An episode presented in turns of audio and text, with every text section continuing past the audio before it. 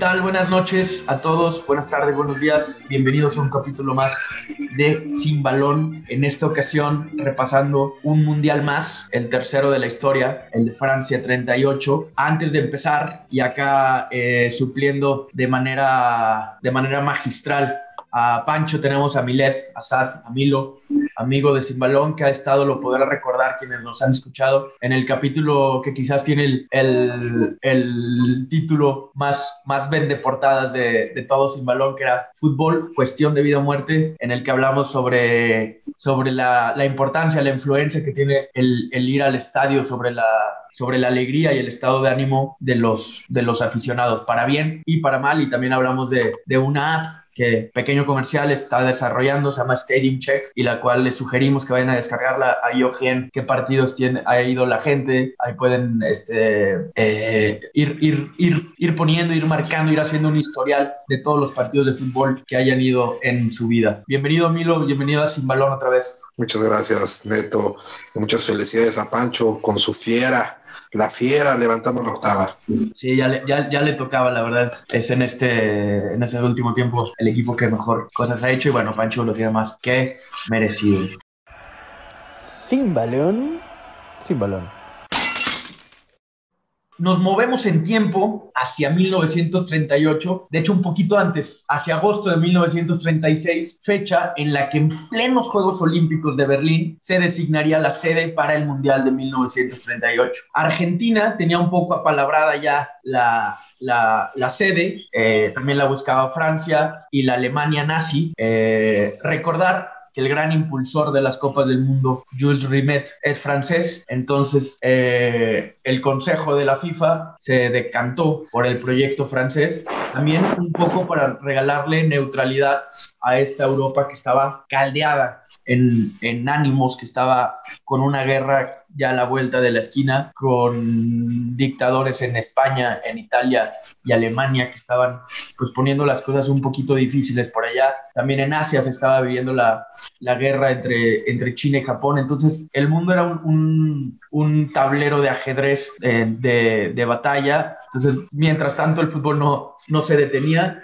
y así fue que la FIFA escogió a la, al proyecto francés como sede del Mundial 38, un poco rompiendo su promesa de alternancia entre América y Europa, porque recordemos que el Mundial del 34, del 34 había sido en Italia. Esto causó que muchas de las, de las selecciones sudamericanas se negaran a ir al, al, a la Copa del Mundo. Argentina se ausenta, Uruguay eh, también se, se, baja del barco con un poco con pretexto de que si los europeos no fueron a mi mundial que organizó, que organizó Uruguay en el en 1930, pues ellos tampoco irían a la Copa del Mundo de Francia. Eh, el único eh, participante sudamericano sería Brasil, buscando organizar la Copa del Mundo de 1942, la cual obviamente no se realizaría por estar en plena guerra mundial, pero que sí le sirvió esta, este, asistir a esta Copa del Mundo para poder realizar la siguiente Copa del Mundo, que sería en 1950 y de la cual hablaremos más adelante.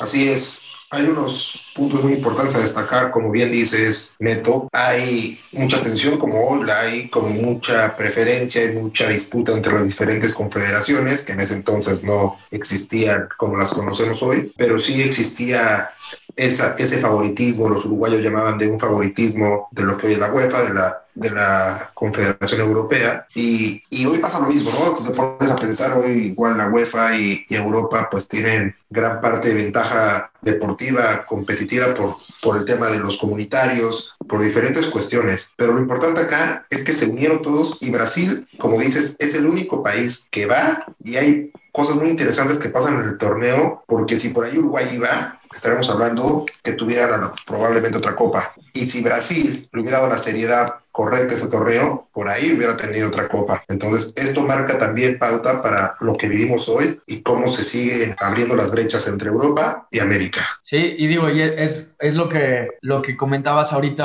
ahorita fuera del aire, de, de si ese Brasil le hubiera dado la, la, la seriedad adecuada a ese torneo, pues estaríamos hablando que quizás, bueno, uno nunca sabe, ¿va? Porque la historia va cambiando día con día, pero quizás tendrá ya seis copas. Eh, también Argentina, recordemos que al, al, Mundial pasado había ido con, con, una selección amateur. Entonces, sí es, sí es esta seriedad que las, las selecciones europeas le, le dieron, quizás un poco ahí, pues con excluyendo a las demás desde antes del, de que arrancara la Copa del Mundo, pero bueno, así es como se, se forjó la historia. Acá estamos hablando de, de 16 equipos, de los cuales solamente tres no eran europeos. Por parte de Asia iría Indias Orientales Neerlandesas, que estaba bajo la administración de los Países Bajos, y es lo que ahora el país de Indonesia. Por parte de Sudamérica, como ya dijimos, era Brasil, y por parte de Norteamérica ni Estados Unidos, ni Costa Rica, ni México, ni El Salvador se presentaron a, las clasificatorias. Así que Cuba, la isla, clasificó automáticamente sin enfrentarse a nadie más y sin siquiera eh, eh, jugar ni un solo partido de, eliminatoria. Eh, y bueno, no lo haría nada mal ya en suelo, en suelo francés. Sí, y, es importante destacar y poner un poco en contexto sobre México, que bueno, ahí no existía la liga, la Federación Mexicana de Fútbol como tal, sabemos que eso sucedió en el año de 1943, algunos años después, y ahí estaba en una disputa porque ya querían jugar torneos internacionales. Una serie de jugadores ya estaban inscritos. De hecho, ganó, ganó el oro México en los Juegos Centroamericanos que se jugaron en El Salvador cuatro años antes, en 1934, y ya querían seguir jugando, ¿no? Y bueno, al final no se quedaron sin jugar un torneo internacional en 1938. Jugaron en Panamá y fueron bicampeones de este mismo campeonato, el centroamericano, con jugadores como Rafael Garza Gutiérrez, Luis Pirata Fuente, Ignacio Calavera Ávila, Horacio Casarín, el Pichojitos Pérez. Entonces es importante también ver que México buscaba ya internacionalizarse, pero bueno, no lo hizo en el torneo mundial, sino en los Juegos Centroamericanos que se disputaron en Panamá. Sí, y luego ya, o sea, después ya a partir del Mundial de Brasil, las presencias de México en, los mundiales pues serían cada vez más, más, más frecuentes, pero sí en 1938 eh, la selección azteca todavía estaba un poco en pañales a nivel internacional. Y como dato igual peculiar, México había cubierto los viáticos de la selección de Cuba para la eliminatoria de 1934. Esperaban un acto recíproco para la eliminatoria del 38, pero bueno, los cubanos se negaron contundentemente y bueno, por esas cuestiones administrativas, adicional a lo de la disputa entre Latinoamérica y Europa, es que México declina la participación para participar en este torneo. Y es curioso cómo Cuba eh, ese mundial alcanzó el récord máximo de, de, la mejor participación que tiene México hasta la fecha inclusive. Este, bueno, pero bueno, contemos sobre todo los octavos de final. El partido inaugural, todos, todos los octavos de final se jugaron el día 5 de junio del 38, excepto el partido eh, inaugural, que fue Suiza contra la Alemania nazi. Este partido quedaría 1-1 y se obligaría a jugar un desempate cinco días después, en el cual los helvéticos vencerían a, a los germanos por marcador de 4 a 2. Hungría vencería fácilmente a las, Indias Orientales por 6 a 0. Eh, otro dato curioso es que Austria ya estaba clasificada al Mundial, pero tres meses antes Alemania la, anexaría a su territorio, así que Austria ni siquiera, ni siquiera era una, nación, pero aún así se sortió en el, en el desarrollo de los octavos de final, por lo que Suecia pasó sin jugar a los cuartos de final. También en, en, la, en la, selección de Alemania había nueve austriacos. Este, entonces, pues es parte de este conflicto en el que vivía el mundo. La selección cubana daría la campanada venciendo a la, a, la selección de Rumania por 2 a 1 en el partido de desempate. Eh, Checoslovaquia vencería 3-0 a Países Bajos. Brasil 6-5 a Polonia, en el que muchos dicen es el mejor partido de aquella Copa del Mundo. Italia vencería a la debutante Noruega y el local Francia a Bélgica.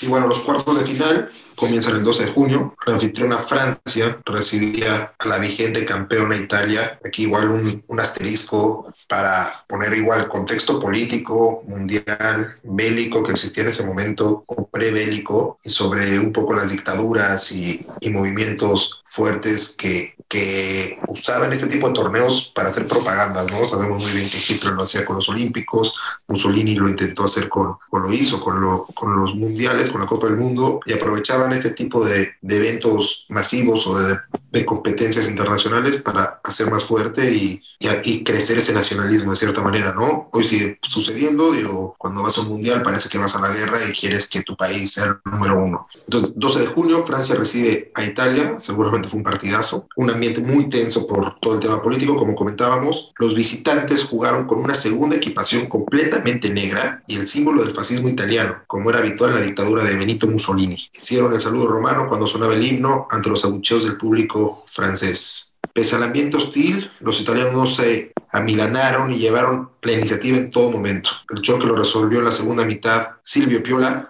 Francia queda eliminada y fue el primer anfitrión de una Copa del Mundo que no ganaba su edición, ¿no? 1930, todos sabemos lo que sucedió, 1934 igual, y aquí Francia pierde la oportunidad de salir campeón en su, en su casa, aunque después lo hizo de la mano de Zidane. Mucho tiempo después.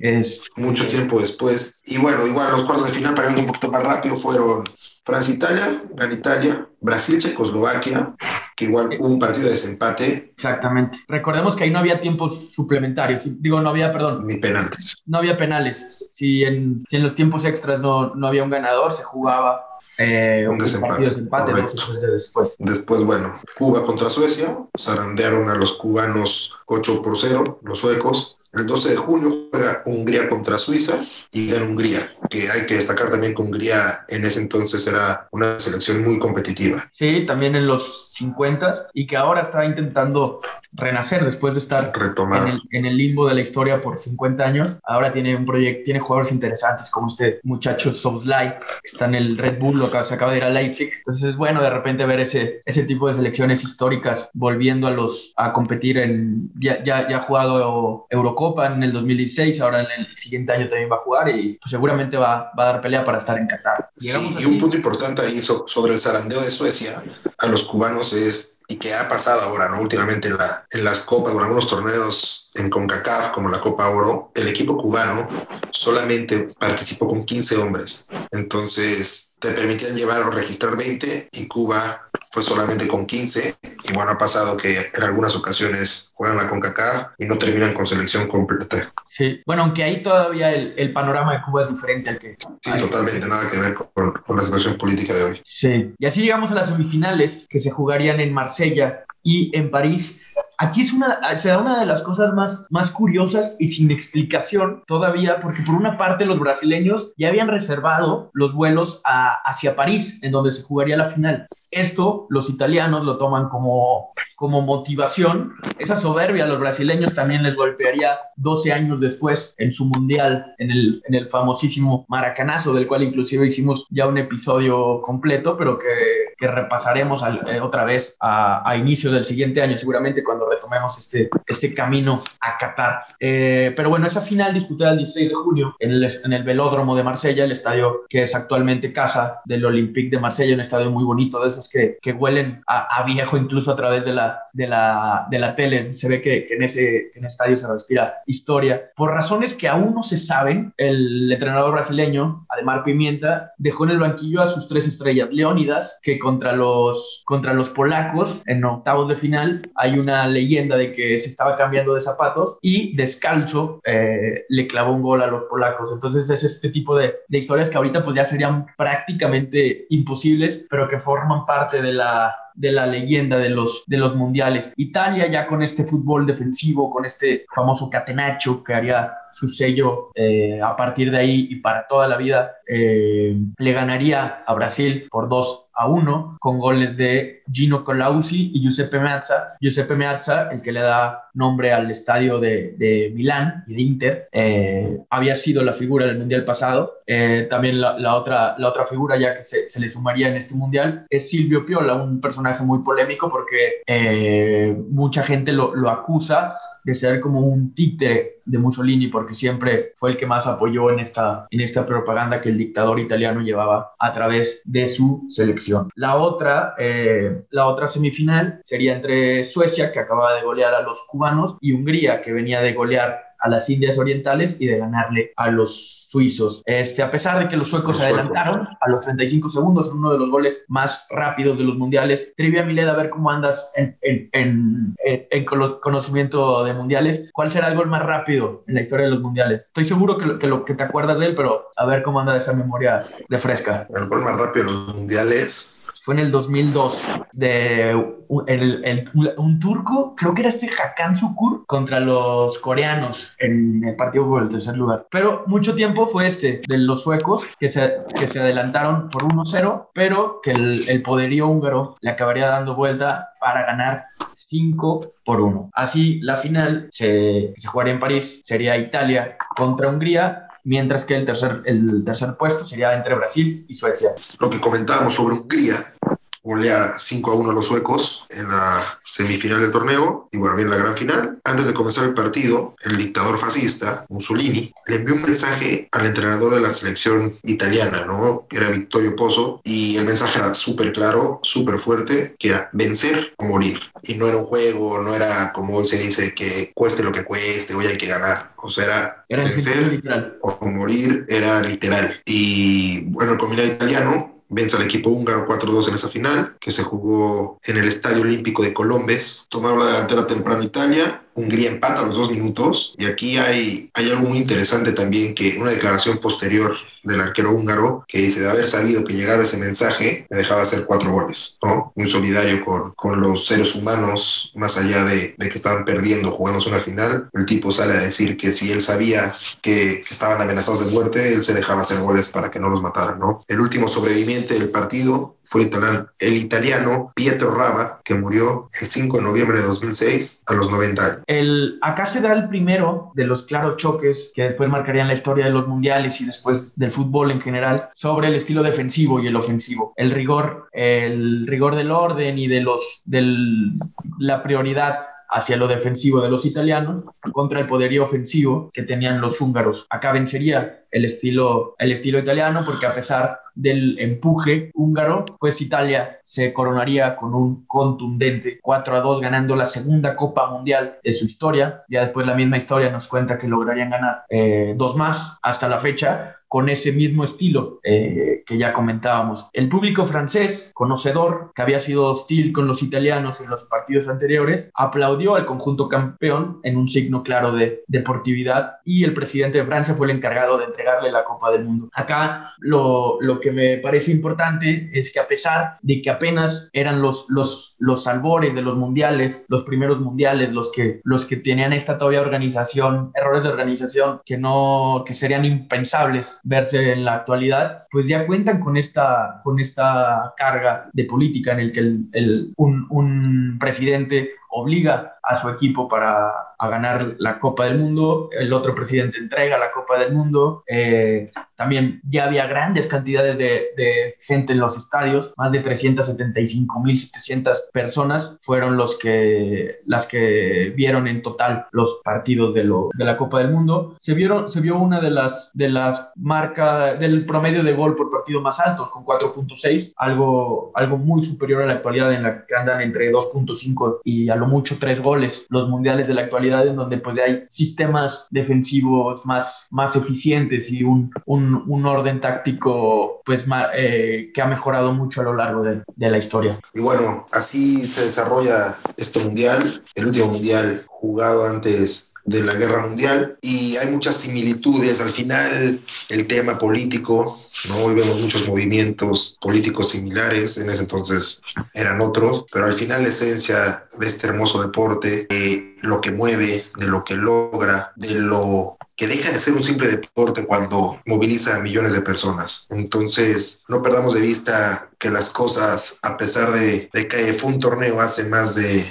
70 años, las cosas desde mi perspectiva siguen igual. Quizás un fútbol más vistoso, quizás hay mucha tecnología, pero siguen existiendo los problemas políticos, sigue existiendo los intereses entre las confederaciones y sigue apasionándonos a millones de personas. Sí, iba a decir que quizás un poco más escondido los, los intereses, pero no, no, no me atrevería aseverarlo tan, tan claro. Sigue, sigue moviéndose todo esto en, en, las elecciones de las sedes de las Copas del Mundo y demás. Clara muestra, pues, el poderío económico de, de la próxima sede de Copa del Mundo. Eh, los mundiales regresarían 12 años después en otro mapa completamente distinto al que se jugaría en 1938. Se crearon un montón de naciones, se, se derrumbaron imperios, pasarían cosas muy interesantes y ahí estaremos para contarles el, lo que sucedió en el Mundial de Brasil. Eh, bueno, pues así llegamos al final de, este, de esta Copa del Mundo que fue Francia 38. Agradecerle a Milet. Llegamos al final de, de, lo que es Sin Balón en 2020. Este es nuestro último capítulo del año. Un año complicado que junto con la pandemia empezó este proyecto del cual Pancho y yo ya habíamos hablado eh, durante meses antes de saber siquiera que, que había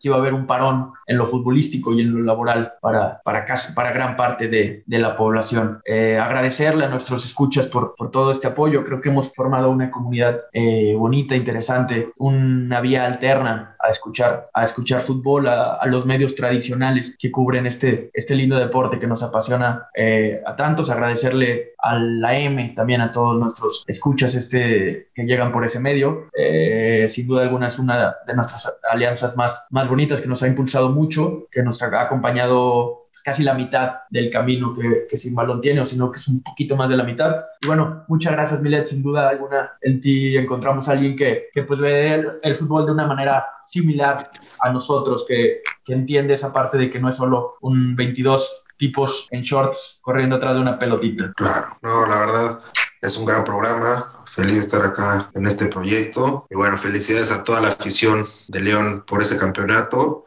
Y como dato un poquito fuera de, del Mundial, ayer fue la entrega de los premios de Best y para mí el mejor premio de todos fue el del aficionado, porque los aficionados somos el alma de este deporte y bueno, les recomiendo mucho que lo revisen. Un aficionado brasileño del Sport Recife que caminaba 12 horas para ir a ver a su equipo. Si ese no es amor del bueno, entonces ¿cuál es el amor del bueno? Y bien, con esa, con esa frase contundente y esa recomendación para leer esa linda historia, cerramos este programa y cerramos este año de Sin Valor. Muchas gracias.